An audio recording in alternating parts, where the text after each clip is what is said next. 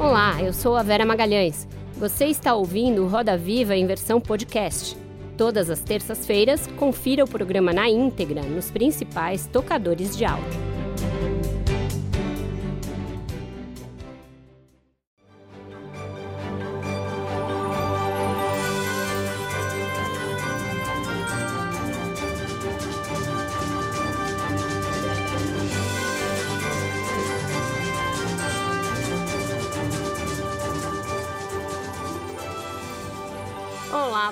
Noite. Sejam muito bem-vindos ao Roda Viva. Estamos ao vivo para todo o Brasil pela TV Cultura e emissoras afiliadas e conectados ao mundo pelo UOL, YouTube, Twitter e Facebook. Poucos personagens tiveram tanto poder na história recente do Brasil sem ter ocupado sequer um cargo eletivo quanto o nosso entrevistado desta noite responsável pela campanha de reeleição de Lula logo depois do mensalão e por Dilma Rousseff duas vezes, a última em 2014, já em plena Lava Jato, ele foi em seguida tragado pelo escândalo. Preso, selou um acordo de delação premiada, no qual confirmou ter recebido milhões em caixa 2 no exterior por campanhas do PT e de políticos aliados em outros países após cumprir, juntamente com a sua mulher, Mônica Moura, uma pena por lavagem de dinheiro que incluiu prisão e multa de 80 milhões de reais, ele concede a sua primeira entrevista desde fevereiro de 2016. De lá para cá, se recolheu na Bahia, retomou a paixão pela música, que resultou em um disco recém-lançado, e adotou um visual meio ripongo, que ele ostenta aqui nesta noite. No centro do Roda Viva, recebemos o músico, publicitário, jornalista e consultor de imagem, João Santana. Nascido na pequena Tucano, no interior da Bahia, sua trajetória inclui o jornalismo, a literatura e a publicidade. Trabalhou em grandes veículos como o Globo, Jornal do Brasil, Veja e Isto É. Mas foi no marketing político que ele se realizou. Elegeu oito presidentes, incluindo Lula em 2006, apesar do mensalão, e Dilma em 2010 e 2014. No exterior, comandou campanhas vencedoras em quatro países, incluindo a eleição de Hugo Chávez e Nicolás Maduro na Venezuela. Com tantas vitórias no currículo, há quem acredite que ele trouxe para o marketing eleitoral ensinamentos de práticas esotéricas que estudou na juventude. Para entrevistar João Santana, nós convidamos Fernando Rodrigues, criador e diretor de redação do site é, digital Poder 360. Malu Gaspar, repórter da revista Piauí e do podcast Foro de Teresina e escritora. Fábio Zanini, repórter especial da Folha de São Paulo. Débora Bergamasco, repórter do SBT Brasil, em Brasília. E Guilherme Amado, colunista da revista Época e da rádio CBN. Contamos ainda com a pena que tudo revela do nosso Paulo Caruso, lá da casa dele. João, muito obrigada por estar aqui. Fazer uma pequena correção no nosso VT. Você não fez o Maduro, a Venezuela fez só o Chávez, Chávez é isso? É tá certo. Muito obrigada por estar com a gente essa noite. Eu vou começar te perguntando sobre esse tempo, esse interregno em que você ficou sem dar entrevistas, quando você volta da República Dominicana e é preso e depois fecha o acordo de delação, dele, delata e passa um tempo recolhido. É, como foi esse período da prisão até aqui? Que reflexões ele te provocou? E qual é a sua situação jurídica e judicial hoje? Você está aqui com alguma autorização especial da Justiça? Você já pode circular livremente? Você está de tornozeleira eletrônica? Qual é o seu status hoje? Vera, boa noite. Obrigado pelo convite. Boa noite à bancada, as pessoas que estão nos assistindo. E obrigado também pela insistência que algumas vezes eu não pude atender o convite por vários motivos. Olha, ah, é um período realmente de fatos muito profundos, porque a perda da, da liberdade, o escrache moral, a falência empresarial, quebra de vínculos sociais, tudo isso forma um coquetel tão amargo, só quem bebe é, pode saber isso. E não adianta, às vezes, pedir, pai, afaste de mim esse cálice, que parece que é aí que ele empurra o cálice mais próximo de você. Porque é a, essa queda da, da fama para a infâmia é, é um buraco tão profundo que nem sei se tem, se tem fundo. Mas, por outro lado, tem um lado, tem uma, algumas coisas maravilhosas. porque é muito rico em descobertas e redescobertas. Por exemplo, uma redescoberta profunda é, é, o valor do amor da família, dos amigos verdadeiros. E uma ainda mais espiritual é você descobrir a, a, aquele campo da sua, liber, da sua liberdade individual interior sabe, aquele seu infinito particular. Isso é incrível, porque aí, nesse espaço nem a sua culpa, nem o braço da justiça alcança. Mas para chegar aí, você passa por encruzilhadas terríveis. Mas o melhor, se você só consegue aprumar esse, esse caminho aí, sair desse labirinto, quando você, primeiro, sai do vitimismo.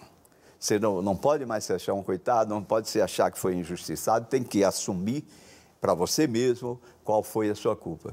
Então, dentro disso e dentro dessas descobertas, também tem a minha redescoberta da música, o reencontro com parceiros, como exemplo, Jorge Alfredo está com um disco pronto agora, que a gente está tá, pré-lançando, por causa do programa hoje, inclusive a gente colocou, ele resolveu colocar no, no Spotify. Sim. É, que é o Suave Distofia, de Jorge Alfredo. Eu queria que as pessoas ouvissem, que é um, um disco que vocês já ouviram, depois podem comentar. Mas a vinda aqui e essa volta é, você pergunta a situação, eu ainda estou hoje cumprindo o regime aberto. Até a semana passada eu estava proibido de trabalhar.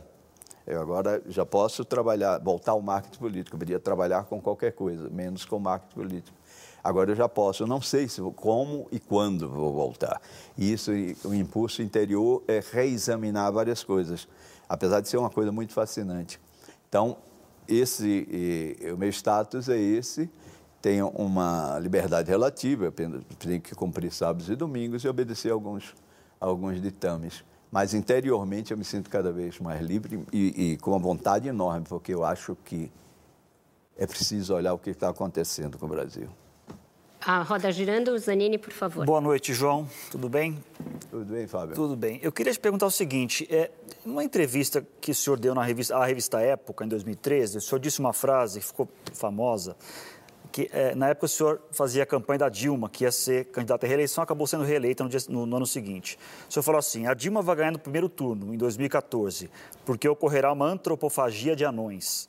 Eles vão se comer lá embaixo e ela, sobranceira, vai planar no Olimpo. Aqueles anões eram Marina, Eduardo Campos, né? foi antes do acidente, Aécio e outros. Queria perguntar, o senhor fez uma introdução agora falando sobre as suas culpas, a sua a sua autocrítica interior. Eu queria perguntar se o senhor não concorda que faltou naquele momento para aquele João Santana humildade que sobrava talvez uma certa arrogância e, e, e que talvez isso tenha contribuído para a sua derrocada, foi uma derrocada espetacular por falta de, de palavras. Eu acho que você misturou algumas coisas. Eu, eu, eu, eu, concordo até certo ponto, mas juntar uma, um jogo metafórico e uma previsão dentro de um campo racional até um, um destino particular é um, é um, um caminho enorme. Quanto à, à questão da, da humildade e, e, e, do, e da, da para falar, isso sempre você é tomado, às vezes, a fazer. Mas a, aquela, aquela previsão, ela, não, ela obedecia uma lógica, e o mundo é cheio ele não obedece lógica. Por exemplo, teve um fato imponderável, foi a dramática, terrível, sofrida até hoje, morte do, do, do Eduardo Campos, que modificou todo o cenário. Mas modificou tempo, de, de forma temporal. O que eu queria dizer, e eu tinha uma convicção profunda, é de que a Dilma se reelegeria. Porque as previsões, se você recorda, nesse período eram as mais terríveis, que a Dilma não conseguiria se reeleger. E dentro disso, às vezes, você tem que vocalizar, até de uma forma exagerada, uma resposta para esse conjunto de, de evidências que às vezes você percebe e as pessoas não percebem. É jogo político, é jogo de retórica política, é jogo poético político, é jogo de, de, de contenda. Fernando, por favor. João Santana, boa noite. Boa noite. É, o senhor está aqui hoje, é, diz que já pode voltar a trabalhar. Qual é a sua situação real para que quem nos assiste saiba? O senhor foi preso, fez uma delação, condenado, ficou um período em reclusão.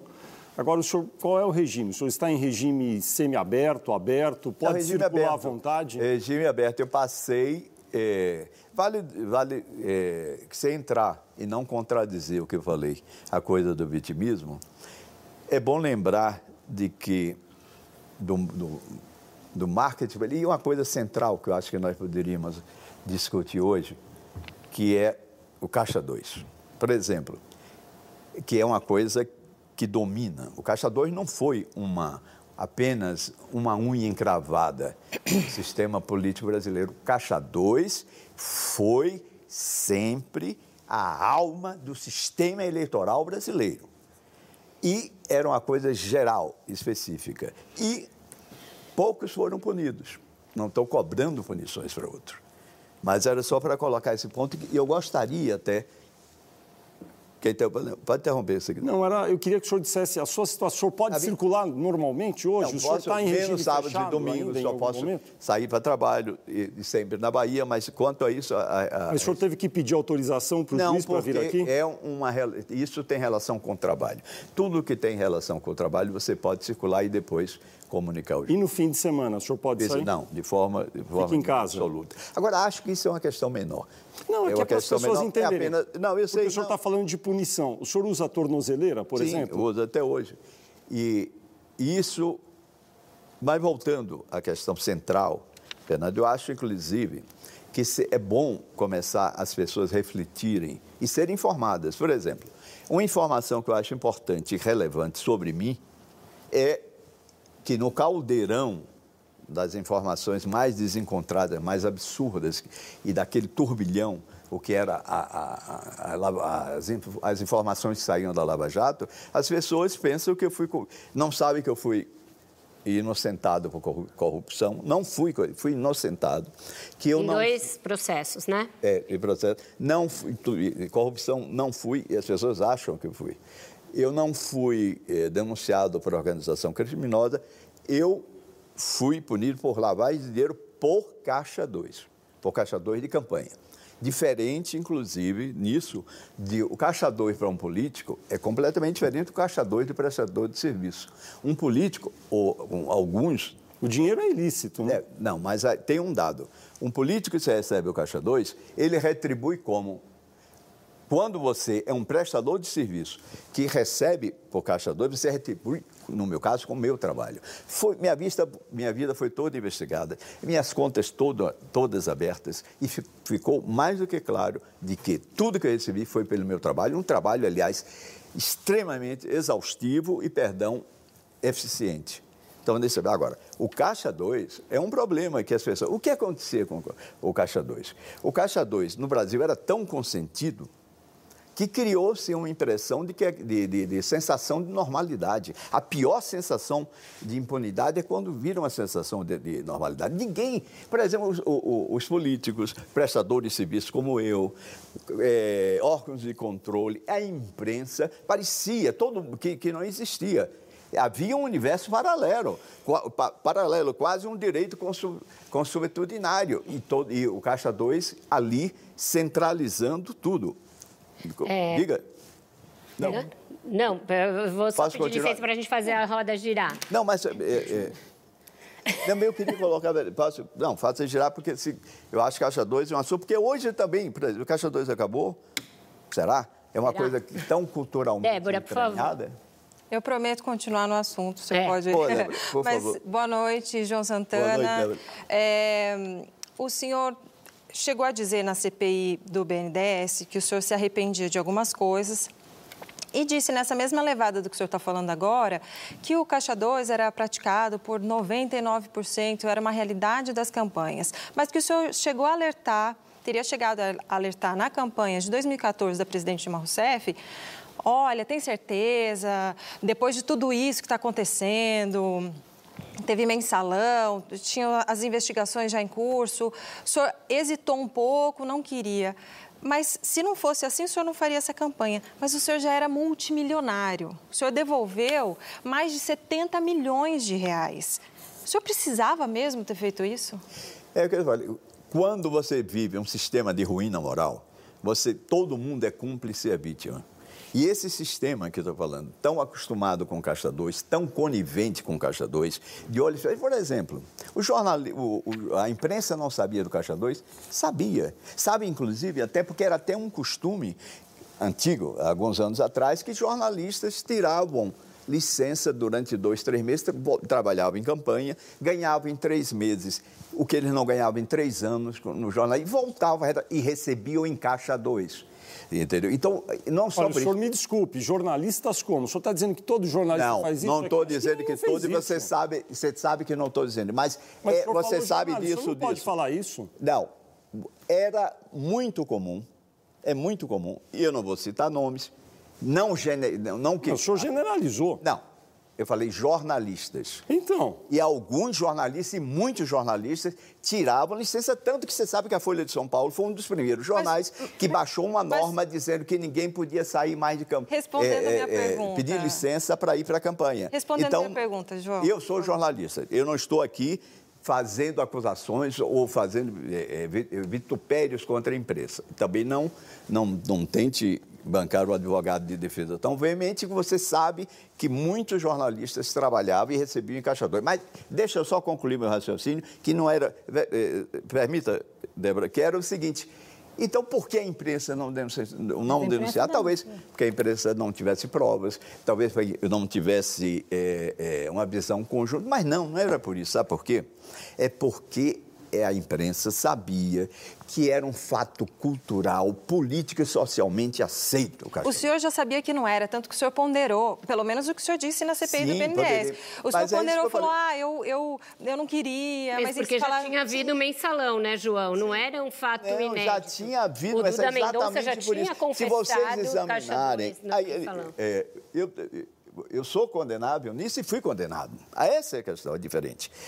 Mas, mas é a questão do dinheiro que eu queria entender. O senhor era é multimilionário é já, precisava é, demais. O senhor é, é, declarado de Débora, esquerda. já não era nem o dinheiro. A questão é você formar é, é, é, a ânsia de vencer e você formar, por exemplo, um, um cabedal de vitórias, uma coisa que, que, que, que ninguém, na minha geração, vai alcançar eu elegi o senhor era um número de o grande vencedor. Eu sei, mas aí é a ânsia, é a, a, sabe, a hubris, é, é, a vontade de querer mais, essa ânsia. E isso, eu, eu concordo com você, eu me penitencio e lutei até certo ponto, depois não. E depois entra a história da ganância, a história da, da ambição. Eu estava no meu plano formando a primeira empresa de marketing político brasileiro com expressão internacional. Então você vai, vai nesse ritmo e é bom que você, inclusive, abra os olhos para esse tipo de comportamento, mas não, que é muito mais de uma questão, sabe, ingênua, moralista daquilo, não é isso. É porque o ser humano, ele não se contenta com pouco.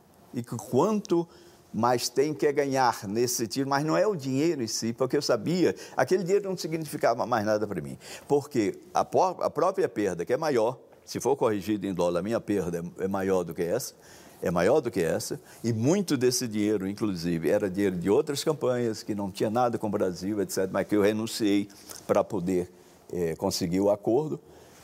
Era dinheiro que eu nunca usufruí, mas você vive dentro desse sentimento. Por quê? Porque a política, a vida, a coisa. É por isso que esse reencontro comigo mesmo tem sido muito interessante. Tem muito... Malu. João, vamos deixar claro: você sabia de onde vinha o dinheiro. Você foi um repórter investigativo muito conhecido, que inclusive descobriu o Heriberto França, testemunha-chave do caso Collor. Então você sabe muito bem como essas coisas funcionam. Imagino que quando você recebia dinheiro no Caixa 2, você sabia de onde vinha esse dinheiro, quanto mais da Odebrecht, que era a principal pagadora, uma grande prestadora de serviços públicos. Mas aí o, o argumento que você está usando é a mesma coisa que dizem os empresários. Eu tinha que pagar porque esse era o sistema. Então fica assim: vocês não podiam dizer nada porque vocês não sabiam dos detalhes e o sistema era assim mesmo. Os empresários dizem que também não podiam deixar de doar porque senão iam perder os negócios. E os políticos dizem que não podiam deixar de arrecadar porque os seus serviços eram caros. Inclusive, você foi o marqueteiro mais caro da história. Então, quem é que podia dizer chega, na sua opinião? Porque isso não é sustentável. Certo, concordo muito com você. É o que eu falei antes, um estado de ruína moral, que eu usei esse termo, todo mundo é cúmplice e vítima. Agora, por exemplo, você, todos os outros marqueteiros também faziam isso. Mas e eu acho que. Peraí, só de, deixa eu agora responder um pouco. Isso não justifica o erro. A, a minha pergunta, aproveitando a sua, é que eu faço o seguinte: qual o mérito nesse aspecto da Lava Jato? É ter colocado o dedo mais fortemente sobre a questão do Caixa 2. Mas ficou muito localizado ficou muito localizado em poucos fornecedores, que eram os maiores, mas em pouco. Uma pergunta técnica. Não seria muito mais importante para para a purificação, ou seja, para a reorganização do sistema eleitoral brasileiro. Se a Lava Jato, quando descobriu um caso de Caixa 2 na magnitude que conseguiu, o, o, o nosso caso, tivesse organizado e mandado para a Procuradoria-Geral da República e, junto, e pedisse que ela, junto com o TSE, fizesse uma grande força-tarefa no Brasil para examinar, do que centralizado e, e ficou somente. Então, pelo próprio escopo da Lava Jato, ela perdeu uma oportunidade, o Brasil perdeu uma oportunidade de examinar isso profundamente. Você está dizendo que tinha mais prestadores de é, serviço pagando Caixa 2 e que você sabia que não foram revelados? Não, mais é marqueteiros recebendo, pelo não, que eu tô... entendo. Mas você, que fez uma delação, você fez uma delação, sua mulher, Mônica Moura, fez delação, outros marqueteiros também. Renato Pereira, que foi marqueteiro do Sérgio Cabral, fez Capriles. Ninguém sabe qual você. foi o, o, exemplo, o acordo que e... ele fez até hoje. O meu foi extravasado, as entranhas absolutas. Você sabe? Vocês sabem? Qual foi o acordo do. Eu não sei, eu tenho até curiosidade para saber.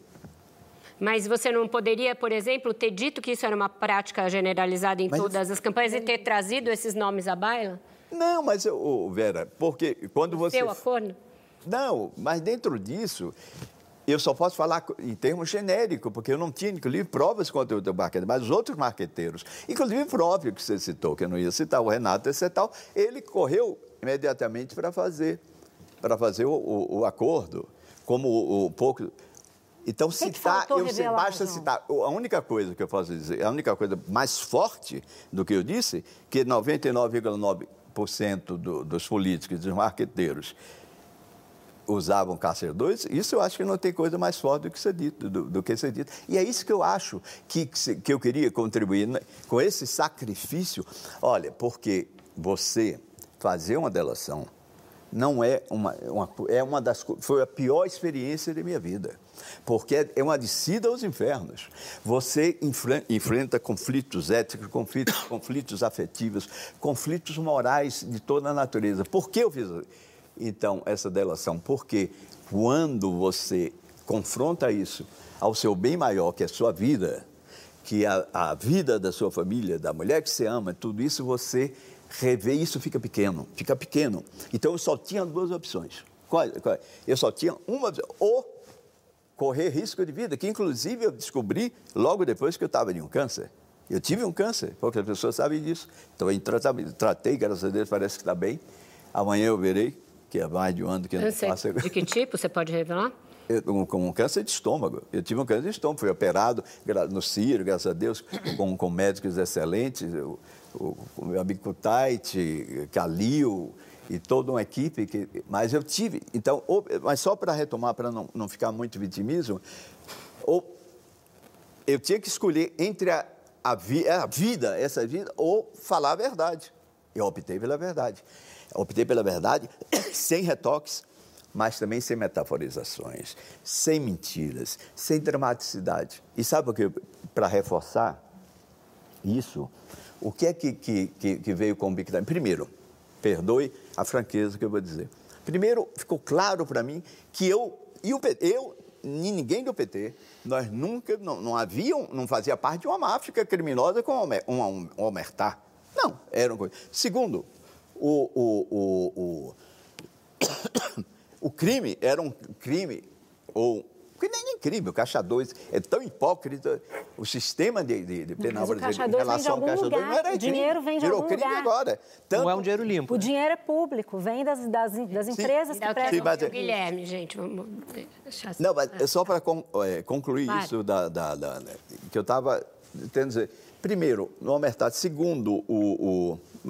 Mas é só para dizer uma coisa ainda mais dura, mais dura do que eu estava falando agora, que me ocorreu agora.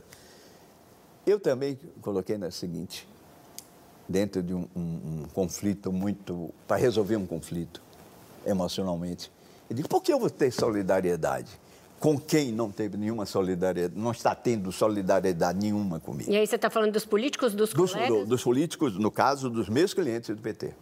Então, eu vou ser solidário.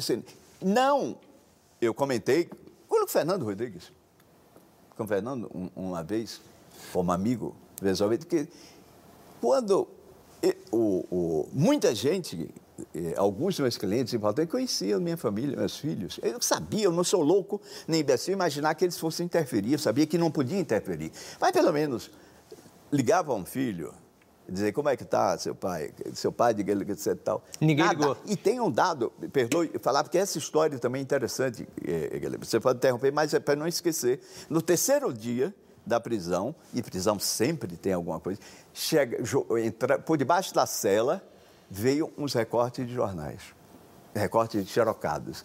E o que era que estava nesses recortes? Presidente do PT. Presidente. O PT nunca teve marqueteiro. Você está lá naquele. E o presidente do partido diz isso, nunca teve marqueteiro, que eu nunca fui marqueteiro do PT, pelo amor de Deus.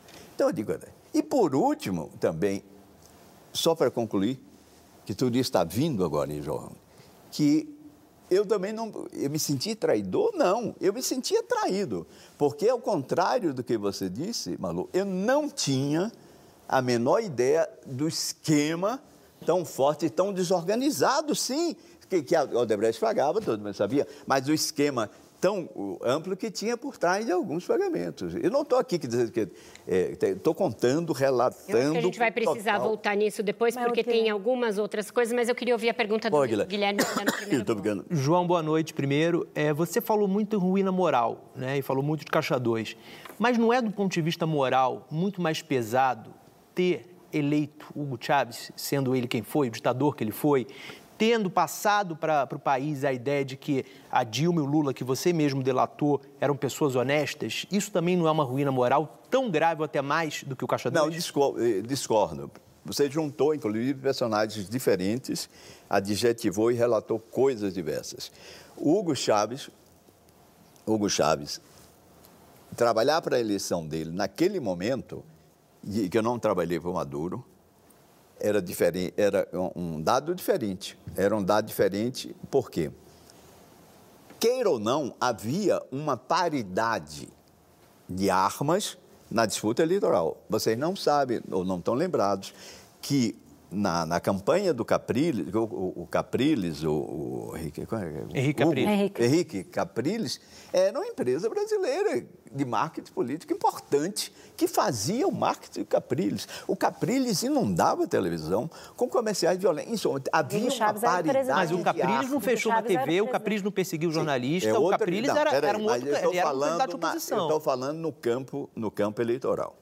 No campo eleitoral. E eu acho, perdoe a expressão, apesar de tudo que seria do Chaves, que o Chaves era um, um, uma pessoa melhor do que o Capriles para a Venezuela, naquele momento. Naquele momento, sim. E o Chaves pegou. Eu faço as mesmas restrições que você faz hoje, e eu faço hoje em relação à, democracia tortuosa da Venezuela. Mas o Chaves teve um papel importante e dentro da Venezuela. E a honestidade do Lula e da caminho? E a honestidade do Lula e da Dilma que você mesmo delatou os dois? Sim, mas eu não acho que eles Você passava a imagem, nunca a, Dilma, imagem de que eles eram não honestos. Acho, não acho que seja desonestidade isso. Até porque era uma prática de, de caixa 2, mas que eu não via desonestidade no sentido do uso pessoal para isso. Era um uso de fundo eleitoral. É uma discussão complicadíssima, mas eu acho, eu não, em nenhum momento eu disse que a Dilma e que o Lula, como pessoas, fossem desonestas. Então a gente volta a partir daí, porque a gente precisa sair para um breve intervalo, mas o programa volta daqui a pouquinho, não sai daí.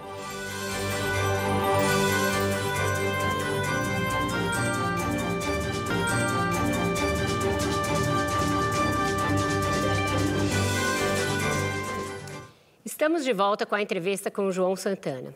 João, eu quero pegar a partir da sua categorização de caixa 2 e dessa ideia de que você não tinha ideia de onde vinham os recursos. O mensalão aconteceu em 2005 e o Márcio Tomás Bastos tentou fazer valer a definição de recursos não contabilizados. Não contou, as pessoas foram é, condenadas. Inclusive, seu ex-sócio, Duda Mendonça, deu um depoimento bombástico. Você narra na sua delação que já em 2006 foi procurado com oferta de pagamento de campanhas no exterior. E você falou: olha, o Duda acabou de delatar, isso não vai ficar legal, mas ainda assim topou. Você relata já nos idos do governo Dilma encontros com o Lula em que ele te pede para mandar recados para Dilma, dizer que a graça estava atrapalhando o pagamento da Petrobras para empresas amigas do PT. Portanto, você tinha, assim, alguma noção, pelo menos, do que ocorria ali nos escaninhos da Petrobras em relação ao petrolão. Não é querer passar uma visão muito edulcorada do que acontecia, essa história de que era tudo um caixa dois inocente, que você não sabia de onde vinham os recursos? Não, de forma nenhuma. Primeiro, eh, se foi essa a impressão que passou do que eu disse, eu, eu no calor da, da nossa fala, eu não, não tornei a decorar, ao contrário, eu disse, eu, e não tentei disfarçar. Claro que o Caixa 2 existia, e claro que eu sabia. Deixa eu interromper só para eu não esquecer. Quando eu falei que, do Lula para dizer a Dilma que a graça estava atrapalhando, não era uma referência à Caixa 2, era o sistema geral de pagamentos da Petrobras. Não tinha uma relação, se você examinar bem o, o, o meu depoimento, eu não estava dizendo que o Lula está dizendo, olha, não está pagando Caixa 2. Mas é, a resposta da Dilma para você é, a era... graça está pondo ordem naquela bagunça. Sim, é ordem da bagunça no sentido de que a, a, a, graça estava centralizando demais, era atraso de pagamento, porque chegou um de, determinado momento onde o Lula, eu é, me usava no sentido não usar, e eh, eu era utilizado como uma pessoa de confiança dos dois para trocas de informações e de queixas políticas. Era o, o momento pré, pré, pré é, de candidatura de candidatura e que, e que o Lula queria ser candidato, mas nunca disse a ninguém, que eu acho que ele cometeu um grande equívoco para ele. Ele queria o terceiro mandato? Não é o terceiro, é o terceiro é. mandato, mas não emendado. Sim, sim. Eu estou falando 14. no caso sim. da, da, da 14, Dilma. Sim, que ele poderia voltar. Queria 14. Que ele poderia voltar. E ele queria, mas não dizia e nunca falou para Dilma. Se ele dissesse para Dilma. Mas ele disse para você? Que, não, para mim tão pouco, mas tá, eh, ficava um pouco insinuado, ou bastante insinuado, que é típico dessa coisa do Lula, isso. E o que acontecia? Eu acho que ele prestou um serviço é, é, muito ruim para ele próprio, para Dilma, para o Brasil nesse sentido. Porque chegou um momento de, de, de, de, definição de candidatura, onde aí sim a Dilma queria ser candidata, e eu nunca vi uma definição de candidatura tão solitária quanto aquela. E o, e, e, e o, o Lula, o, o, tempo inteiro, não declarava e, ao mesmo tempo, queimava Dilma. Um dos, um, do, um, um dos fatos, ou uma das pessoas, consciente ou inconscientemente, que ajudaram remotamente a desestabilização da Dilma foi o Lula, sem dúvida alguma. Por quê? Não, porque pela forma disso. Primeiro, que não, ele queria se recandidatar, queria se candidatar, não declarava. Segundo, tinha críticas profundas à condução administrativa e financeira daquele momento da Dilma e falava sem parar. Falava, então, qualquer empresário que visitava, qualquer político que visitava, ouvia ele falando mal da E isso vai. O que ele falava dela? Eu falava que estava conduzindo de forma centralizadora, equivocada, etc. Ele tinha, podia ter até razão, por quê? A Dilma, olha, é uma pessoa. Outra coisa, se tiver uma pessoa honesta, no sentido pessoal, que eu conheço a Dilma. Dilma é pessoa honesta. Agora, se tiver uma pessoa Mas, João, desculpa, centralizadora... Só para concluir, o senhor, só para concluir. Falando da Dilma, na sua delação, o senhor falou que a, que a, que a Dilma avisou o senhor e a sua mulher é, de que haveria uma, uma operação que acabou prendendo vocês dois. É, é, isso, isso assim, eu posso voltar, eu posso. Isso não é um caso clássico de, de... não, não é de obstrução de justiça. Não, é pragmatismo político. É diferente. Não é diferente. É, peraí, só para concluir, eu posso concluir por, por favor. E, e, não vou fugir da sua pergunta. Eu estava falando que o Estava falando que a Dilma é intrinsecamente honesta. Honesta e, mas é, era dentro de uma coisa que... Dentro da coisa de ser centralizadora Sim, e... você Lula falava mal dela. Ao ponto, o Lula falava ao ponto dela. que você, você veja a, a, que a Dilma tentou, quase sozinha, reorganizar o gigantesco, gigantesco capitalismo brasileiro. Se você examinar em determinado momento, ela quase sozinha tentava fazer esse movimento. É fruto de uma centralização, de uma coisa autoritária. A Dilma é uma pessoa honesta, é, mas ela tem, é uma pessoa realmente autoritária. Eu brincava com ela às vezes, dizia, olha, eu acho que a senhora foi foi é, roubada de, de, uma maternidade militar, trocada no berço numa maternidade militar. Eu tinha intimidade de brincar com ela desse tipo. Sim, mas, então, era centralização, era isso que eu queria concluir esse raciocínio. Mas no sentido de avisar é uma coisa. No sentido de interferir é outra. Qual a diferença? É, é, muito, é Avisar, muito, é interferir. Avisar você. Avisando que vai chegar O aviso pode ser quase uma coisa afetiva, de defesa afetiva a outra e, e, avisar sabendo quase com uma compensação para um amigo. João, não, não é assim. a Mônica um veio do secreto. exterior num voo só para ir ao palácio falar com a Dilma. Quando ela deu esse aviso, as duas criaram uma conta de e-mail paralela para se comunicar a este respeito. Era uma investigação que até então corria em segredo, portanto, alguém soube no Ministério da Justiça e avisou a presidente da República. E vocês estavam no exterior, poderiam fugir no limite. Você não então, acha não é, não tem afetividade é, nisso. Não é que, que, que, pudesse fugir. É que eu entendo que, onde, você, onde você vai chegar. Agora, é muito diferente de que tivesse tentado obstruir no sentido direto. Mas se for assim, não precisa ter sigilo em operação, João. Se, se, for assim, não precisa ter sigilo em nenhuma operação. Exato. Por que, que, as operações são sigilosas? Para vocês por, não Porque o sigilo é importante. Provas, e assim, por que, que o sigilo não é importante no seu caso e é importante em outros casos, no caso, enfim, de crimes... Sim.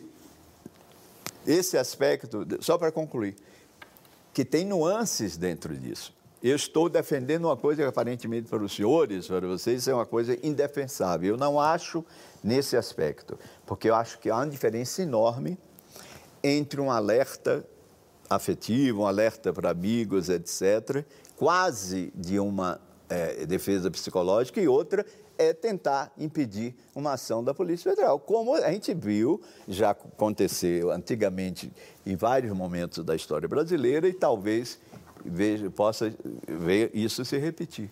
Então, em nenhum momento houve isso. Mas é realmente uma situação. O senhor só delatou pessoas honestas, então?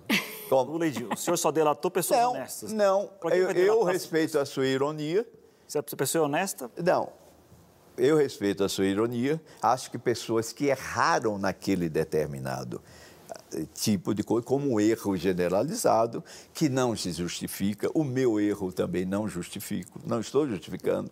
Eu poderia simplesmente não ter aquilo que, que, que a Malu falou, que é o mesmo argumento dos empresários. Se você levar a, a, ao paroxismo, ao limite, é, é, é o limite. Não estou justificando, só que é, uma, é nesse aspecto centralizado. Não é meter João. a mão para dinheiro pessoal, não é buscar privilégios para si próprio, não é criar camarilha, não é alimentar nenhum tipo de. de, de... Mas é se eleger. Você, a Lava Jato atualmente vive um momento de revisão em muitos aspectos, inclusive na Justiça, algumas decisões estão sendo revistas, outras estão sob análise. Isso ocorreu depois da chamada Vaza Jato, que mostrou ali algumas trocas de conversas entre procuradores, entre procuradores e juízes, que eram bastante heterodoxas. No seu processo de delação, houve algo algo que chegasse próximo a uma pressão ou coação para que você e a sua mulher delatassem? Você reveria alguma coisa da sua não, relação por diretamente não, não, não houve nenhum momento ninguém que, que insinuasse, ninguém que pressionasse, ninguém que, que... Mas o ambiente em si era um ambiente que, é, extremamente tóxico para todos que estavam vivendo isso, mas não houve nenhum tipo de, de, pressão, não houve nenhum tipo de coação. Nesse aspecto, não. Nesse aspecto, não. Agora, se você me permite um comentário quase breve, que eu acho que vai entrar onde me interessa é, contribuir de comunicação política sobre a Lava Jato, eu posso, eu posso dar. A Lava Jato, do ponto de vista jurídico, político, etc., tal, eu não tenho legitimidade nem competência, mas do ponto de vista de comunicação política, eu posso comentar. E acho que ninguém está examinando isso muito direito. A Lava Jato foi o melhor esquema de marketing político já montado no Brasil. Se tivesse um prêmio de marketing político é, anual, a Lava Jato teria levado o tricampeonato de 2015, 2016 2017. Claro que foi favorecida pela a, a, a paixão, a, a, coisa crítica que a imprensa brasileira é, comprava a Lava Jato da forma que comprou. Mas não foi só por isso. Aí eu vou falar de uma coisa técnica. A Lava Jato administrar, sabendo ou não sabendo, bebendo em fontes primárias ou secundárias, Lava Jato fez um coquetel de três vertentes da comunicação política perigosíssimas. Uma que remota a Primeira Guerra Mundial, que era a, aquela questão da destruição do inimigo com o comunismo. Outro macartismo, o macartismo de 50 nos Estados Unidos, não estou falando questão de direita ou esquerda, é o uso, depois eu vou explicar. E o último, você vê um receituário de um cara genial, que era o, o Sol Alice, Saul Alice, Sol Alice, Alice, que era um militante, você deve saber, é, é, é, ativista americano na década de 60, que criou um receituário fortíssimo de mobilização popular, foco, etc. Então, essa junção dessas três coisas que eu tá vejo... Está falando isso como crítica ou como elogio, Lava?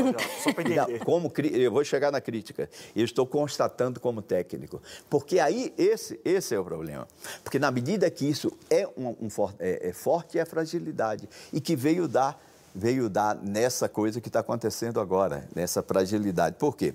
Porque o exagero uh, provocado pela uma ação excessiva e hubris, a, a, a, questão da, do exagero, da, da, da soberba, da soberba.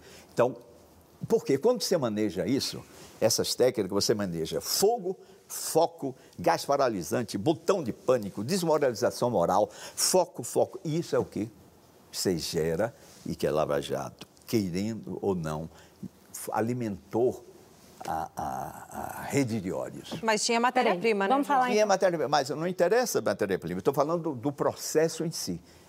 A máquina de ódio foi alimentada também. Não queria falar de máquina não perguntou ainda nesse bloco. Eu, Deixa ele depois. Queria só é, explorar em definitivo o que o senhor disse sobre ter sido abandonado logo depois que foi preso por Dilma Rousseff e por Lula.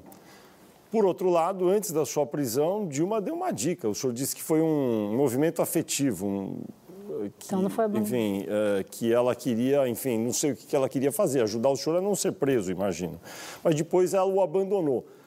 A partir daí, o senhor nunca mais falou nem com Dilma, nem com Lula, e eles nunca prestaram nenhum tipo de solidariedade nenhum ao senhor? absoluto. Até porque eu mesmo me recolhi, não houve nenhum movimento de direção deles para aqui. Eu nunca, não, nunca mais falei. E até, Fernando, foi muito bom, você é muito arguto, colocou uma aparente, uma contradição em termos do que eu falei de que o aviso e depois o abandono, porque eu usei o termo afetivo. De fato aconteceu esse, esse esgarçamento, essa coisa esse, afetiva. Até me, é, me surpreendeu nesse sentido, que quando eu falei, se, se eles conheciam, ela conhecia meus filhos, pelo menos disseram, olha, como é que está seu pai? Como é que está sua mãe? Não podia como é soar é como uma pressão? Estava todo mundo não, grampeado. Não, porque todo mundo estava no medo, todo mundo estava é é, é, é, é, que foi outra coisa, que Mas se voltando àquela solidariedade, técnica... o senhor não delataria? Como? Pois é. Se, se, se, tivesse havido essa solidariedade petista, o senhor não delataria? Não, até, é, não, não somente por isso, não, não seria só por isso. Não é que eu não É um conjunto de coisas. Eu relutei é, muito, Fábio, como você talvez tenha ouvido o que eu falei, qual foi o drama íntimo de, de, de, de, de delatar que qualquer pessoa que tenha senso moral, que tenha uma história política, que tenha relações, sabe o que é isso. Mas você teve Sim, eu esqueci a terceira ele coisa. Teve, Vera, eu lembrei. Então, eu lembrei aquela segunda coisa que eu queria dizer, que é o seguinte. O segundo é o seguinte, eu nunca tive comandante. Então eu não tinha nenhuma responsabilidade, nenhuma lealdade de soldado Marte. Tá? Então, então, eu não tinha a, a primeiro que eu, que eu falei foi a, a, que não tinha um almertar, segundo que não tinha soldado armado, porque Eu não tinha, não era militante, eu era um empresário, eu era um prestador de serviço dentro disso. Então, se tivesse essa afetividade, não é. Aí você está levando para uma interpretação que não é isso que eu estou dizendo. Eu ficaria feliz. Foi um dos tópicos, porque você cria justificativa para si mesmo, para romper um código. Você tem um código moral queira ou não, quando você não é militante, não existe. Mas Colocando tem... de uma maneira cronológica, você foi preso em fevereiro de 2016 16. e decide delatar quase um ano depois, é isso? Um ano depois. É, e o que, que foi o turning point nesse período para você mudar de ideia e decidir delatar? É isso. É, primeiro, são duas coisas. Primeiro, essa, essa coisa, esse choque interno enorme. Segundo, o, a própria coisa. Mônica, por exemplo, ela sempre teve uma predisposição. Acho que, que é uma questão, uma pessoa mais pragmática, com, com com, com, com mais decisão nesse aspecto. Não. Inclusive, ela parece ser quem ofereceu as provas, porque ela, a delação dela é, tem o dobro de anexos. Até porque, até porque era a pessoa realmente que, que, que, mexia com os números. Até porque era a pessoa que mexia com os números e com, com, e com as relações. Eu não conhecia ninguém pessoalmente, quase, dentro disso. Não porque isso me isente qualquer coisa, eu esteja ocupando, pelo amor de Deus. Mas não é. Então, há esse conjunto de fatos que vão se sucedendo e você vai modificando ao seu sofrimento pessoal, ao sofrimento da sua família, do, do, do, do, dos seus filhos, os seus amigos, os conselhos que eu recebia. Às vezes eu pedi socorro a, de, de, de, de, conselhos de amigos e, e, e, dois ou três com muita contundência, muita seriedade, são pessoas muito honestas e, jornalistas. Dizem, não, cara, não tem outro caminho. Então você vai acumulando isso, você vê que, que, que não tem outra saída. Não tem outra saída. É o que eu falei, ou você morre, não que fosse me matar deliberadamente, ou você vai para a verdade. Trágico, nefasto, imperdoável seria se eu inventasse para me livrar. Você acha que teve gente que inventou? Não sei, não quero dizer. Delações? Trágico, pior seria se eu inventasse. Menos trágico, mais abominável também seria se eu fantasiasse.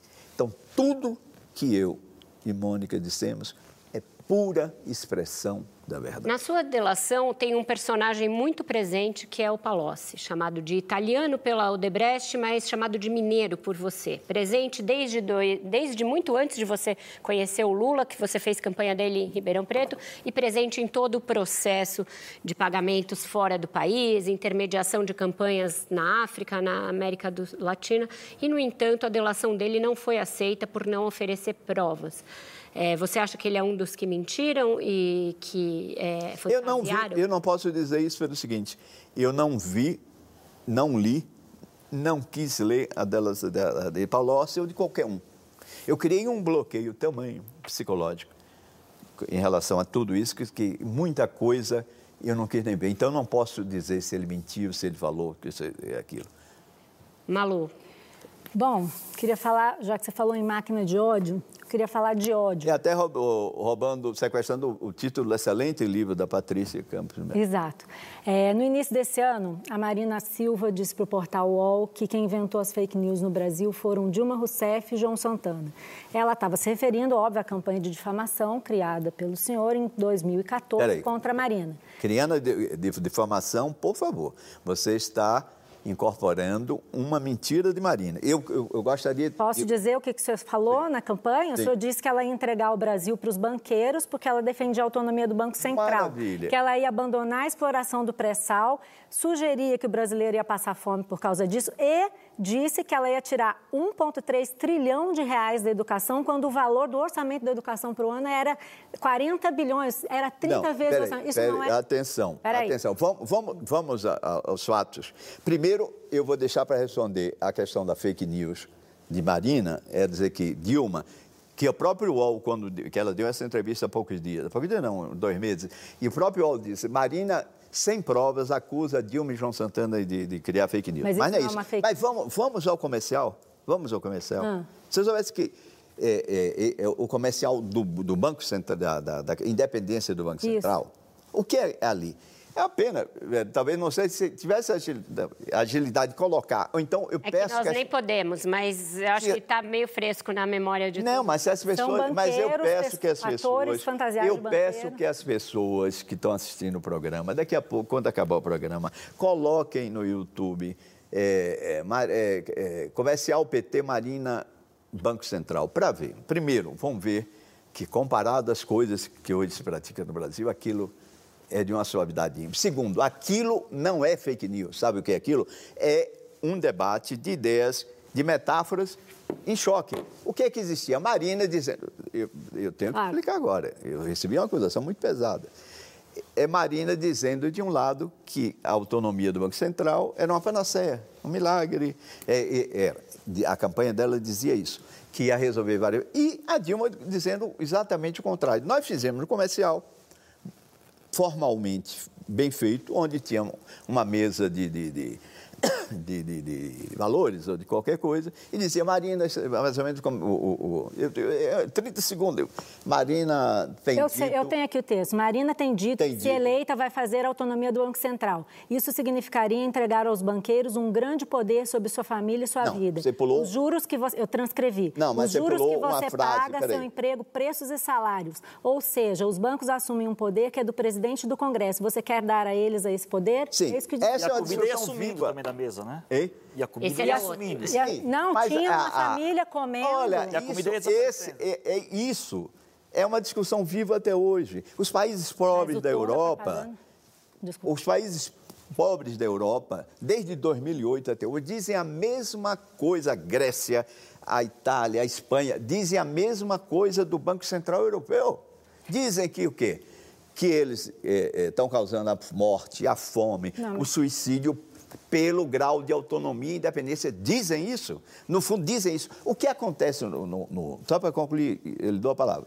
O que acontece naquele comercial é exatamente o campo de exagero, de subjetividade, de retórica inflamada de qualquer discussão política. Agora, dizer que é exagero, sim, porque como havia exagero de propaganda da autonomia do Banco Central, que a gente sabe que tem países sérios que, que o Banco Central não é independente e que tem uma política monetária correta. E há países onde, inclusive, o Banco Central é autônomo e tem desastres Como econômicos. Como é que se compara, então, com as fake news Agora, de 2018? Peraí, Como só é para só para terminar. Vou precisar sair para o intervalo, vou deixar não, o João responder, mas a gente... Não, mas só para ter, terminar é, é, isso. Agora, por que na época Marina não respondeu? O comercial vai para o ar, ela não responde, porque é um erro tático, é só isso? Não, é que eu acho que tinha um pudor é, sintomático de que, se ela fosse para defender ideias tão ardentes liberais, não ficava bem para um, uma, uma, uma então, candidata certo. de esquerda. O senhor estava certo a fazer aquilo? Com, eu faria de novo. Se é uma coisa que eu faria de novo, faria porque não é fake news, é debate de ideias. É jogo metafórico, exagero de retórica, mas plenamente justificado numa contenda política. Política, é, campanha política é isso também. É isso também. Agora, só para concluir, Vera, porque a acusação mais grave e mentirosa de Marina é dizer que eu na internet, ela criou uma pós-verdade. E depois dizer que, que a campanha dela é, é, se destruiu por causa de um comercial. Pelo amor de Deus, que campanha é essa? Que, é, que, que candidatura é essa que um comercial destrói? Então a gente volta a falar disso, marketing político, campanhas, fake news, tem muito assunto ainda. Não sai daí, é um breve intervalo. Nós já estamos em segundo entre os assuntos mais comentados do Brasil no Twitter. A gente volta já.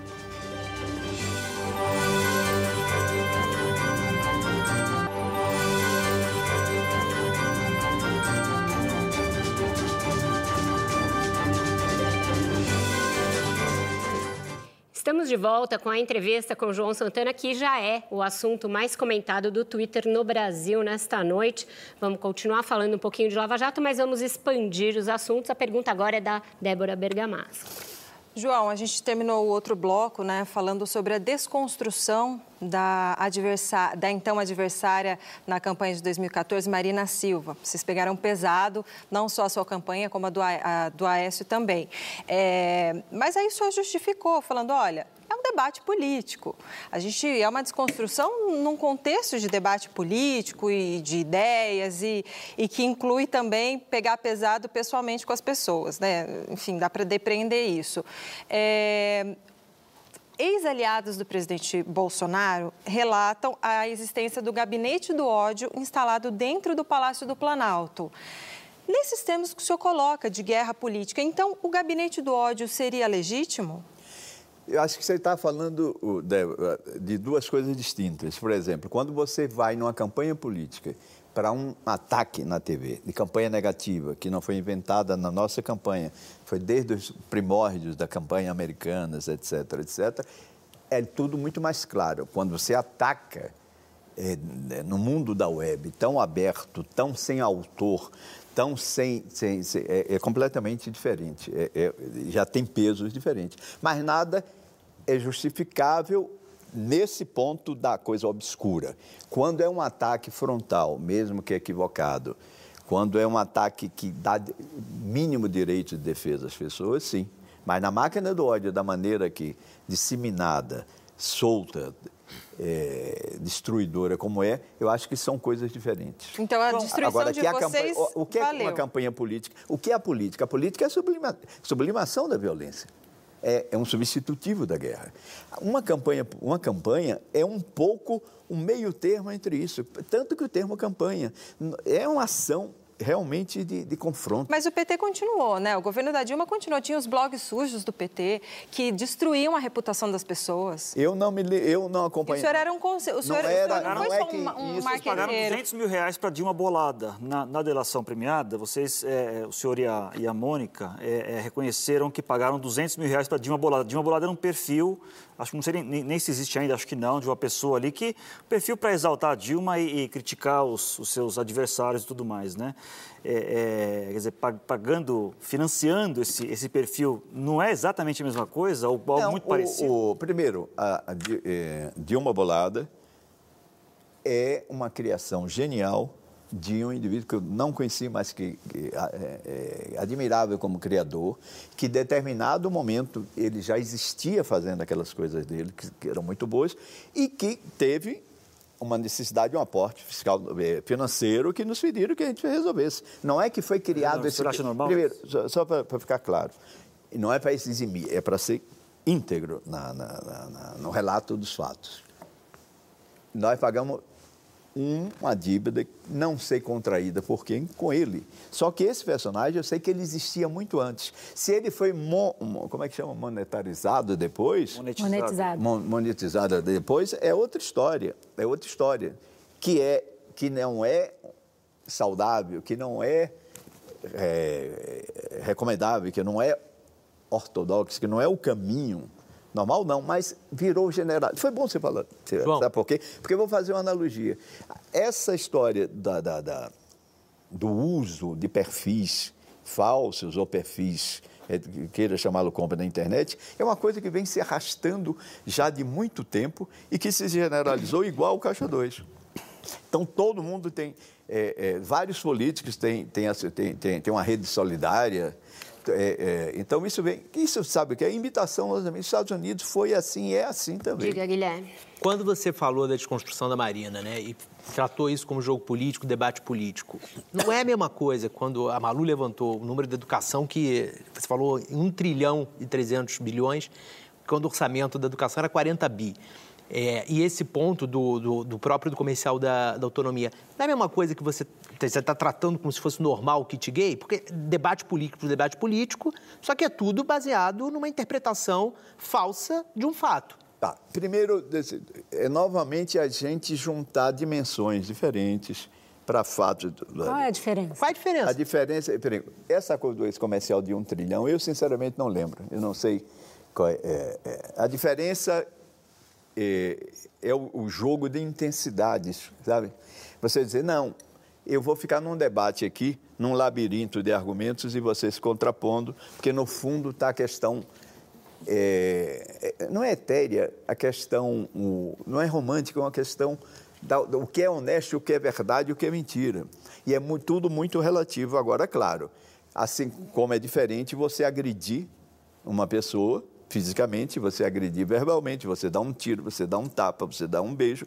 É, são dimensões de, de, de, de, Eu posso lembrar de um comercial que você fez sobre o Kassab? Sim, esse. Será que ele, você sabe aquele, se ele é casado, esse comercial, se ele tem filhos? Esse comercial, comercial, eu acho o maior erro técnico da minha vida.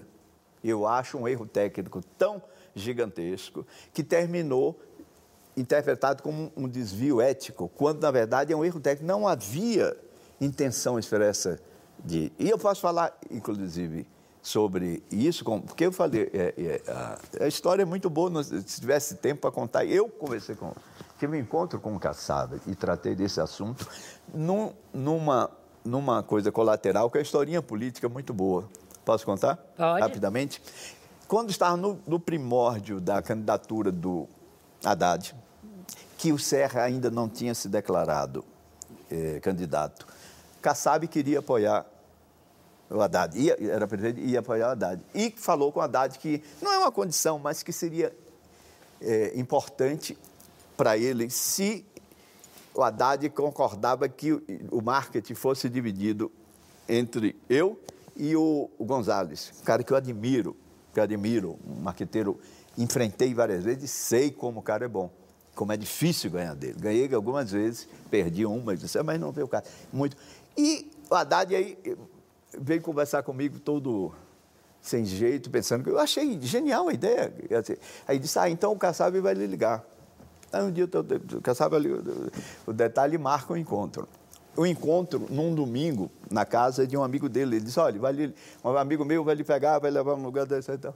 Aí quando estou com essa pessoa me levando, eu, eu falei para essa pessoa, eu digo, olha, vai ser em sua casa, é deselegante eu, eu, dizer o que eu vou dizer, mas eu quero ter uma conversa, em particular com, com o Kassab. Isso aí não posso. E o tema é esse. Eu comercial, eu disse, não, não precisa saber esse. Eu não lembro direito o nome dele. Não, eu digo, não, faço questão, me perdoe, porque eu vou, eu vou da sua casa e vou querer quase exigir isso. Aí quando a gente chega na casa dele, ele parou na garagem, abre o elevador no térreo, é o Kassab chegando pontualmente. Aí eu virei, prefeito, olha o seguinte, eu precisava falar com o senhor em particular. Aí sentamos, você vê a grandeza do, do, do Kassab. Depois do episódio, é isso? Depois, ah, isso, muito depois. depois. Eu, eu, o Kassab queria me, é, é, é, me convencer não precisava nem me convencer de que para que é. eu e o Gonzalo fizesse uma campanha do Haddad. E eu digo, eu não posso conversar com o senhor, já para abreviar, sem antes tratar de um assunto. Não posso sentar. É, aconteceu esse comercial esse comercial, eu acho que foi um erro técnico. Eu perdi na narrativa, perdi uma pergunta mal colocada. Vai passar um tempo e eu vou explicar aqui. Fica... E o Kassab disse, não. E ele assim, e foi, então eu vou dizer que eu posso conversar sobre esse assunto, porque eu conversei com ele e pedi certo. desculpas. Mas qual era a intenção não. do comercial? Agora, é diferente. A, não, a intenção era a seguinte, meu caro. Porra, você foi num ponto, deixa eu te explicar. Existia uma nuvem enorme, dúvidas nas qualitativas das pessoas. Quem é esse cara? Quem é o Kassab? O Kassab já estava na prefeitura substituindo o Serra e ninguém conhecia direito. Então, o que, o que, qual era a intenção do comercial? Aguçar a dúvida. Quem é esse cara? Se você vê bem, ah, João. O, o come... Peraí, peraí, peraí. Eu sei que. João. Eu, eu sei. Deixa Conta eu falar. Outra. Deixa eu falar. Posso contar agora o detalhe? Então, é, você conhece o Kassab? Ele é isso, é, é bom administrador, etc. E vou contar onde foi o maior erro meu. Sabe qual era? Quando veio, eu brifei, quase editando. Quando veio o texto, o primeiro comercial para mim, tinha uma frase que eu mesmo tinha dito, tinha dito, que era é, é, bom pai, é bom filho. Só que o redator abriu o comercial assim. É, é, conhece o Kassab? É bom pai, é bom filho. Ele, aí eu li digo, porra, está desencontrado. E para provocar uma sinapse. Digo, aí quando eu desloquei isso, eu, eu pronto que eu, não, eu podia dizer que foi outro, desloquei para o final para provocar uma, é, é, uma sinapse. Aí quando vi, é bom pai, eu digo, porra, um comercial desse, um pai vem escolhendo, acaba de meu pai. Não, não, peraí, só para Aí eu, eu eu substituí essa porra casada, mas não tinha intenção, eu juro. Certo, eu vou morrer dizendo isso. não, só para a gente encerrar mas esse bloco. Quem estava porque... sabe disso. Quem sabe? A gente está nos blocos mais curtos agora, só para encerrar. A Débora trouxe o Bolsonaro para a conversa. É, você acha que é in... era inevitável a vitória dele em 2018 naquelas circunstâncias?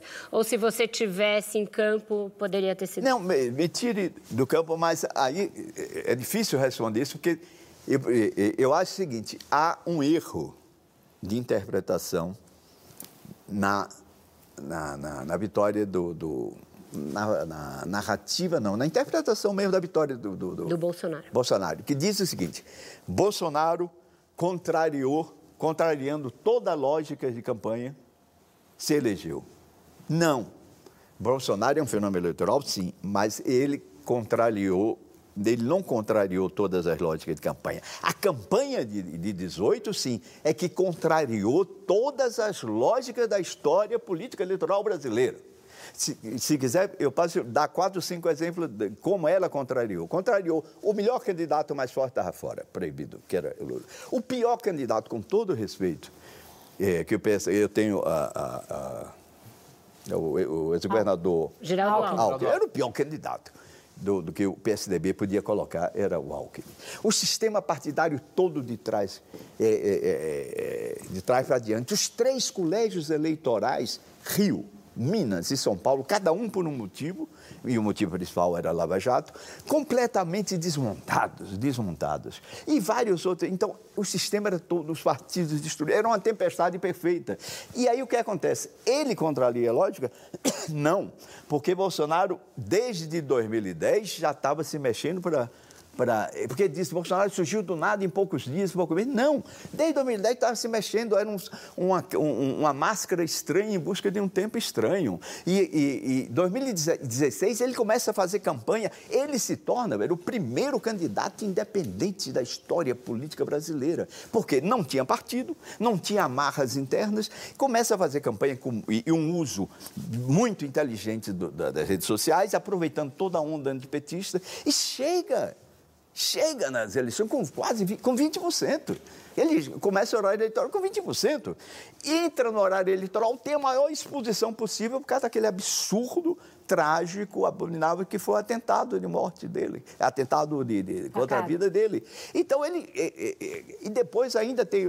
Isso vai ficar polêmico, mas ainda tem um acidente tá, de, de erro tático, a, o, o, ele não. e, e Aí zera, ele vai coisa e vai para, para o segundo turno, aí a exposição.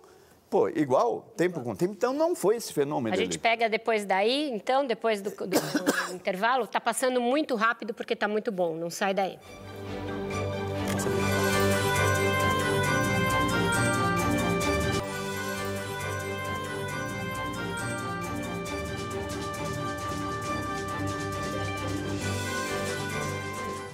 Estamos de volta para esse que é o quarto, penúltimo bloco da nossa entrevista. Você falava antes da gente sair para o intervalo sobre Bolsonaro e as circunstâncias que levaram à vitória dele. Agora, em plena pandemia, ele vive aí um momento de recuperação da sua imagem.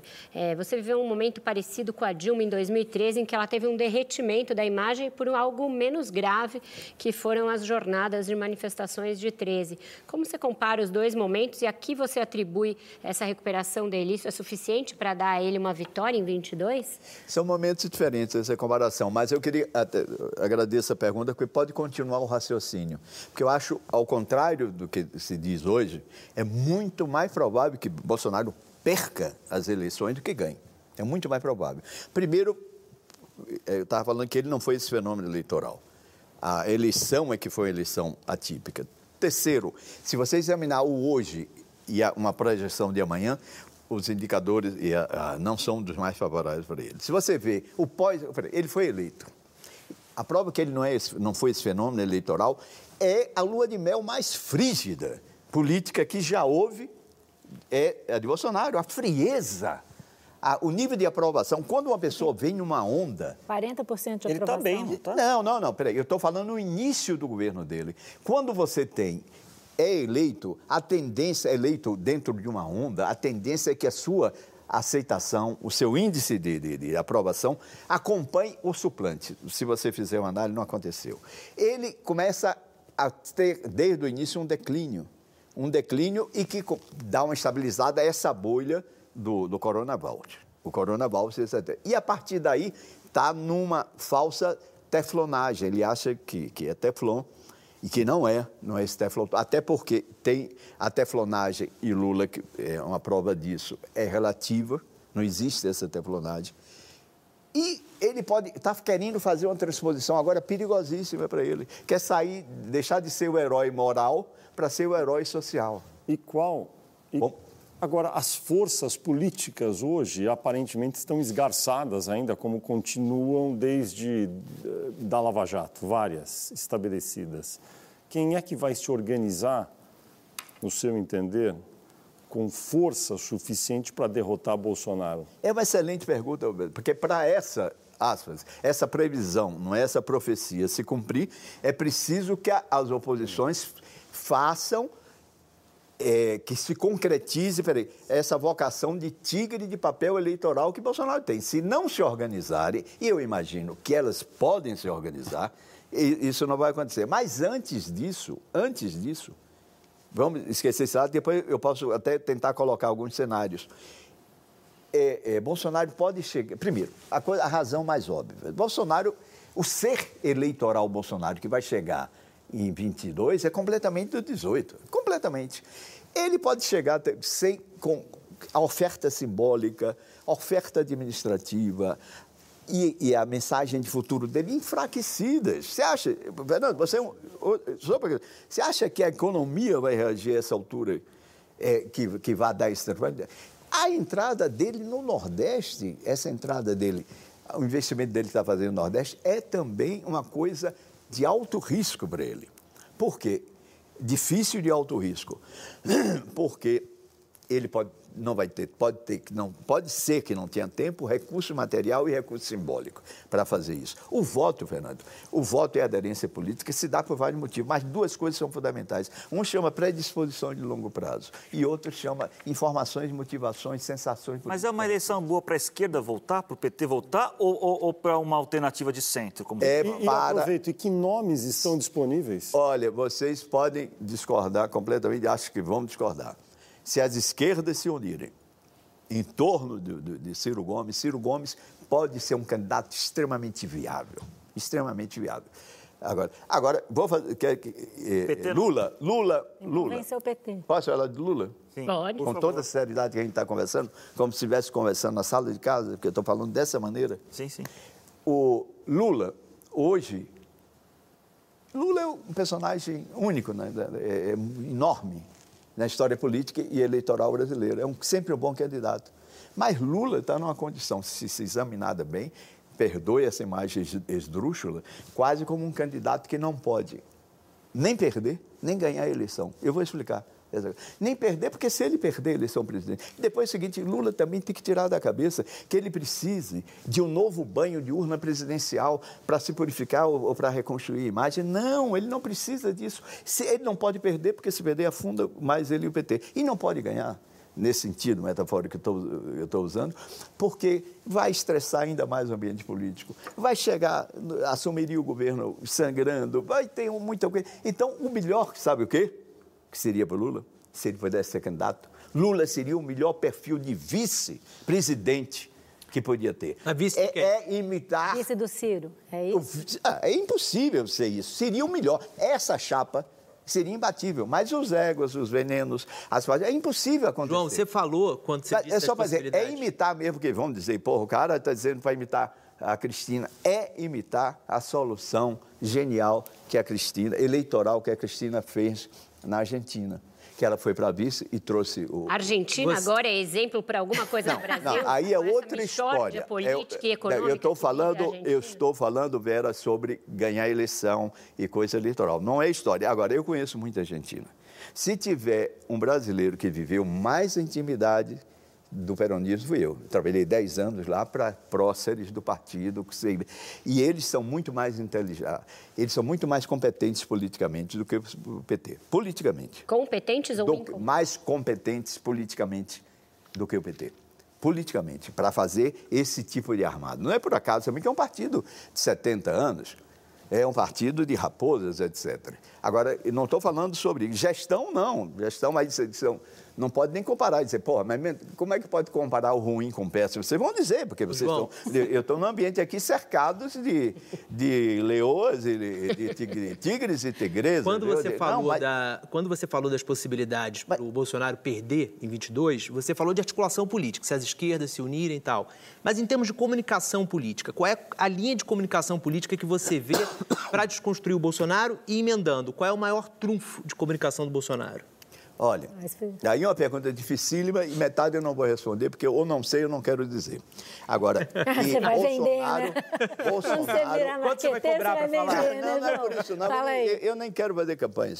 A, coisa, a comunicação de Bolsonaro... Bolsonaro está quase conseguindo uma coisa rara.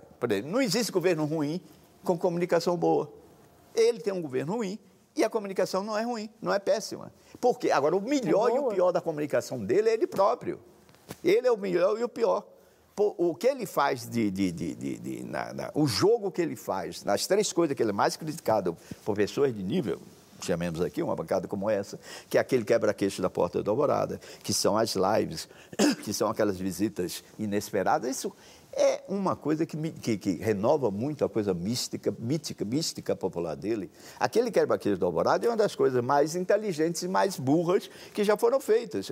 Mas se você ver, desde o início é inteligente, porque se vocês lembrarem, eles começam isso para anular o protagonismo do Mourão.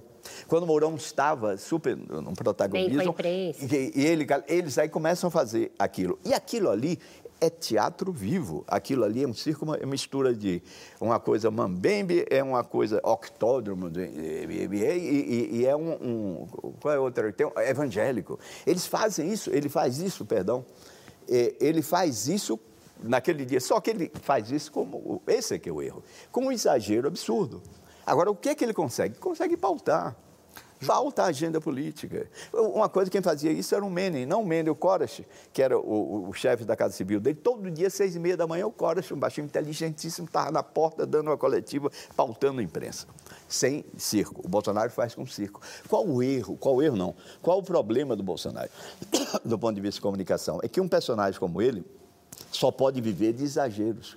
E por viver de exageros, se exaure entendeu? É, é, ele sempre é a mesma que... coisa que o Trump nesse aspecto ou é diferente? É, nenhum aspecto, sim, são personagens diferentes, mas os dois trabalham o quê? Tem que estar, tá, principalmente o Bolsonaro, um personagem como o Bolsonaro, tem que estar tá numa mão o grotesco, na outra mão a benesse. E não tem repertório, não tem estoque para isso. Não tem, aí o grotesco não, não, não, não, não, não, não, não, não fascina e nem, nem agride mais, e a benesse se exaure. Então ele vai se exaurir aí. Porque todo, todo o líder dessa natureza é um, um, um caso patológico de pão e circo. Então ninguém consegue suportar oh, isso. Mas então, o senhor daria algum conselho para ele? Biden. Como? O senhor daria algum conselho para ele? Eu, Melhorar não, a comunicação? Eu, que não, ele tem gênio cercando ele. Depois eu sou de um espectro completamente. Qualquer conselho que eu pudesse dar a ele não seria João, para João, ele se o, dar bem. O senhor, o senhor representou, talvez, um, um principal representante é, da era dos supermarque, supermarqueteiros. Que eu chamava dos dinossauros. É, mas enfim, que é, é, é, é um pouco aquilo que o senhor falou para na resposta sobre a Marina Silva, quer dizer, que o senhor chamou que aquilo era uma peça com exagero retórico, grandiosidade, quer dizer, era um momento que nem faz tanto tempo assim, estamos falando de 5, 6 anos, em que parecia que o, o marqueteiro era até superior ao candidato em alguns momentos, que o marketing era mais importante do que a proposta, o debate político. Tem uma declaração da Mônica Moura de 2017 na delação que eu acho muito simbólica, que ela contava que a campanha da Dilma era quase um capítulo de novela. No mesmo dia, tinha filmagem da Dilma no Rio Grande do Sul, uma usina na Amazônia e o Lula num evento em Minas Gerais. Isso é uma campanha que declarou ter recebido, a, a Polis, sua empresa, 78 milhões de reais em caixa 1, fora o caixa 2. Quer dizer, o que para um país como o Brasil parece um, um, um escárnio. Né? Só aproveitando, campanha... se você vê, o, a campanha Mas do, só, só do Aécio foi a mesma coisa. Exato, tudo bem. Tudo bem, prova meu ponto. A pergunta é, é, é o, senhor, o senhor admite que havia exagero naquele momento, naquele modelo dos supermarqueteiros e, e não é positivo que o Brasil tenha virado essa página com campanhas. Eu acho que havia exageros, visto de trás para diante, sim.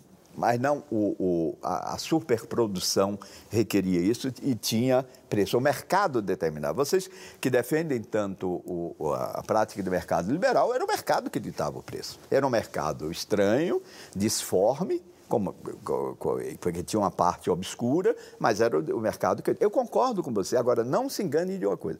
Quando você fala, os supermercadeiros acabaram, eu mesmo é que falava, e se você vai encontrar, eu dizia, nós os últimos dinossauros. Mas acontece o seguinte, o ambiente hoje, é uma boa, vamos, Fernando, que foi meu professor em 1900 e, 1890 de internet.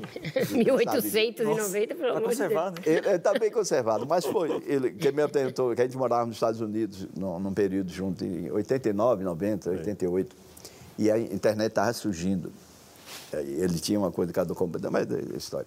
Mas a internet, o, o, o que é que acontece hoje? A internet está modificando bastante, está modificando a forma de consumir, de, de, de, de amar, fez surgir, emergir uma nova sociabilidade, o conflito indivíduo, tudo isso que, teoricamente. É óbvio que, que a política também tem a forma de fazer política no dia a dia, a forma de fazer política nas decisões eleitorais também são modificadas profundamente por ela. Por ela. Só que o que está acontecendo? a, essa grande revolução ainda não aconteceu formalmente. Se você vê a campanha dos Estados Unidos hoje, a campanha do Trump, a, as redes sociais ou a internet, ela está mais sendo aquela coisa que é plataforma multimídia de incorporação dos comerciais da TV, etc., tal, do que um agente criativo. E esse sim seria, para mim, para confessar, um, um, um, único desejo que eu teria, poderia ter de voltar ao marketing político, teria, teria fazer um, sistema, uma, uma, um modelo que eu tenho um pouco em minha cabeça de empresa onde aliasse essas duas coisas. Então, vamos... Vai ser mais... É, é, agora, só o custo não pode ser menor, até certo ponto. Até certo ponto. Então, voltando do intervalo, você explica melhor esse seu novo projeto aí, João Santana 2022. A gente volta já já para o último bloco.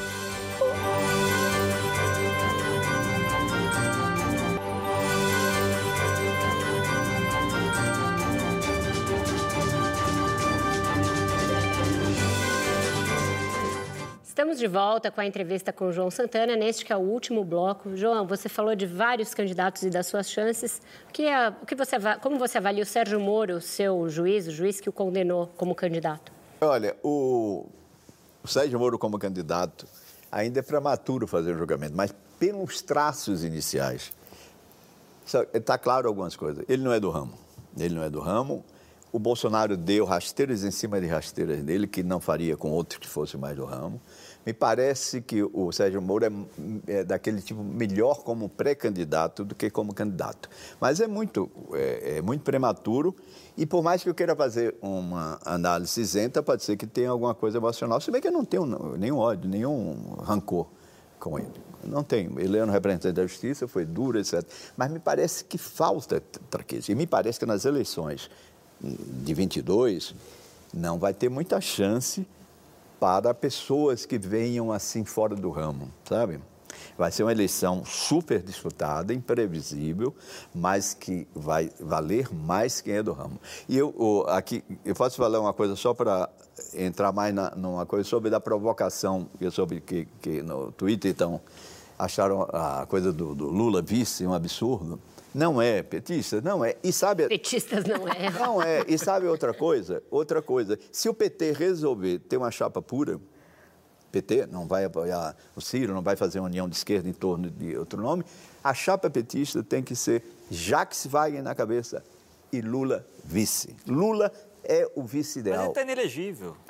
Não existe. Não, eu estou falando, ele pode ser elegível. Ele pode se tornar elegível. João, João, João vai, Débora, vai lá, Débora. Débora, depois Obrigada. O senhor delatou clientes, o senhor delatou amigos. É, como é que o senhor faria se o senhor diz que ainda não tem certeza se vai voltar ou não? Se o senhor voltar ao marketing político, como o senhor vai fazer para conquistar a confiança dos seus futuros clientes e para quais partidos o senhor trabalharia e para quais não? Para começar, a questão de você fala conquistar a confiança. Eu acho que, primeiro, o, sem nenhuma soberba, as pessoas me conhecem e eu nunca tive que conquistar a confiança, nem conquistar eh, candidatos. Eu nunca fiz prospecção em minha vida, tive sorte até hoje. Segundo, eu não sei se realmente eu quero voltar. e voltar no perfil que eu tinha, jamais. Agora, não farei é, é, campanha nunca para ninguém do espectro de direita, nem centro-direita. Eu Sobre sou PT, uma pessoa. O senhor voltaria para o PT? É, o PT, para mim, eu preferiria estar em outro, em outro em espectro de esquerda, mas com outro partido. E acho que o PT também não me aceitaria. É uma relação, já, me parece, desgastada. É uma relação como de um casamento amoroso que fracassou. Fracassou e fracassou por erros de parte a parte. Guilherme. João, oito dias para a eleição americana. Como é que você viu a campanha do Biden e do Trump e quem você acha que vence? A eleição americana é, é difícil fazer previsão. Por quê? Porque é uma eleição meio bico de pena. Você entende o que eu estou falando? Então, é uma eleição onde a vontade popular sempre é, é meio escamoteada. Essa eleição, eu não acompanhei. As outras eleições, inclusive, eu chegava a passar dias e dias, às vezes até 30 dias nos Estados Unidos acompanhando. Então é difícil agora. É muito é mais provável que o Biden ganhe. Agora, que o Trump também tem chances claras, tem é um, é um incógnito enorme. É um incógnito, para mim, é um incógnito. Malu. Eu ia voltar para 2018. Eu queria saber se você ainda fosse marqueteiro do PT em 2018, se o partido teria feito autocrítica. E emendando, quais foram os maiores erros da, do PT ou do, da candidatura Haddad em 2018? Eu pensei que se fosse perguntar, o, o, perguntar quais os maiores erros do PT. Eu não acompanhei a, campanha do Haddad, sinceramente, sinceramente, esse detalhe, porque até como, tera, como coisa terapêutica, como não estou acompanhando as eleições municipais, não acompanho com esse afinco, então fica superficial dizer que o PT precisa, e, e, e, eu iria defender a autocrítica, sim, e o PT podia fazer autocrítica. É, é muito, era necessário e factível. Porque o que aconteceu? O, o, o, o PT tinha como contrabalançar o negativo e o positivo, muito mais naquela época agora. E, aliás, agora, então, o que é, se você compara o que está acontecendo no Brasil, em todos os aspectos, perdoe Fábio Zanini, a política externa brasileira que o Fábio critica tão duramente no livro dele, comparado com a, a, a política externa de hoje que o Brasil tem, pelo amor de Deus. Então, o, essa auto, autocrítica é necessária. Apontar erros do PT é até, é, é, não é só deselegante, é, é falta de compaixão. Um partido que sofreu a campanha mais insidiosa, porque tem que se notar a capacidade que as oposições nacionais e internacionais tiveram para a, a, a, acabar com o PT é enorme. Tem que se, tem que se reconhecer isso. Foi terrível. Agora, o que está acontecendo? O PT não está tendo ainda a resposta ao O PT não, as esquerdas. As esquerdas continuam perdendo feio para a direita em termos comunicacionais. Não, não, oh, peraí, só para concluir, peraí, essa coisa do curralinho lá, da, da, da do quebra-queixo do Alvorada, o Bolsonaro encurralou um pouco com aquele teatrinho. O que é que as esquerdas estão produzindo? Entendeu? E, e tem que produzir teatralidade teatro de rua. O que é que tem que, que faltou, eu queria completar, Verão, naquela hora, que tem de, de muito inteligente ali no, na porta da Alvorada? É que junta o teatro de rua e junta... João.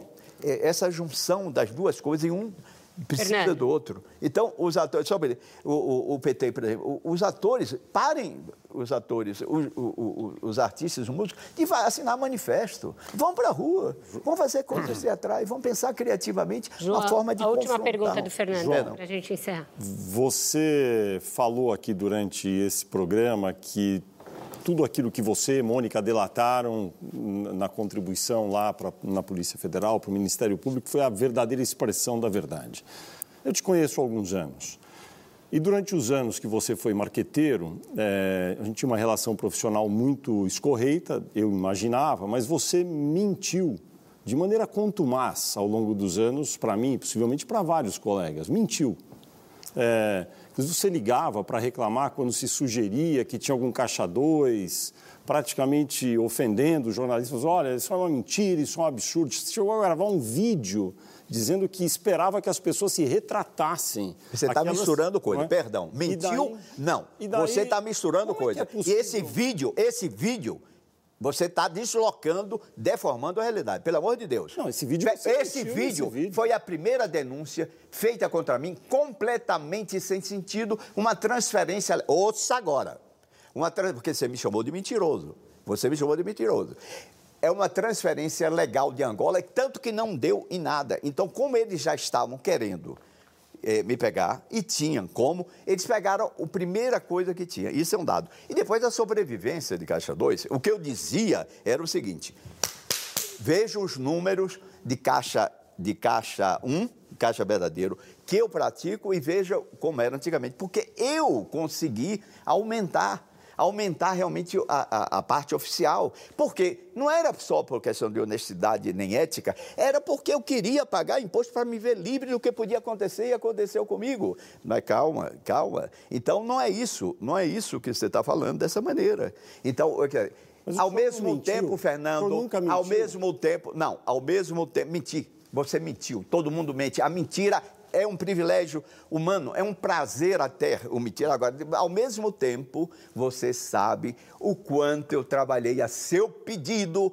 para que a Dilma sancionasse na íntegra a lei do acesso à informação. Estou mentindo? Você ligou sistematicamente e eu comecei muito com a Dilma. Então você pode, se eu queria que a lei dessa informação não era um favor, você não. Tá Calma, não era um favor, você não. Era para o Brasil. Era para o Brasil, era o meu lado jornalista que eu tenho. Agora, é, porque direito à sobrevivência. Do jeito que você está falando, parece que é um lobby, sendo que a lei de acesso é acesso não, à informação. Não, é transparência pública. Não, mas é um lobby, um lobby, verdade, um lobby por, bem, nesse sentido, porque o Fernando me ligava sistematicamente e ele não estava a favor dele, não. Ele estava defendendo uma coisa que hoje beneficia todos os brasileiros. E a Dilma teve a grandeza de sancionar a lei na íntegra. Que não, fosse hoje, essa lei passa, ia ser sancionada, ia ser vetada. Mas está misturando então, Não, eu, você que misturou. Como você misturou, eu também misturei. E até perdoe. Você misturou ou não misturou? Claro, se você jogou, como a gente chama na Bahia, vá tapar no ventilador, vá tapar no ventilador.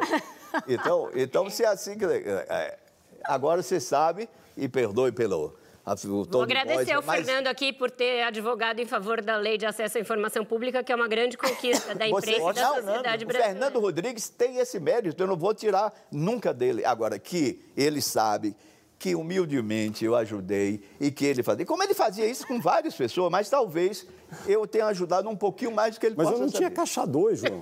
É, mas só... você está misturando, cara. Você está misturando. E porque agora o caixa dois, outra coisa, existe. Não só na política, existe tudo.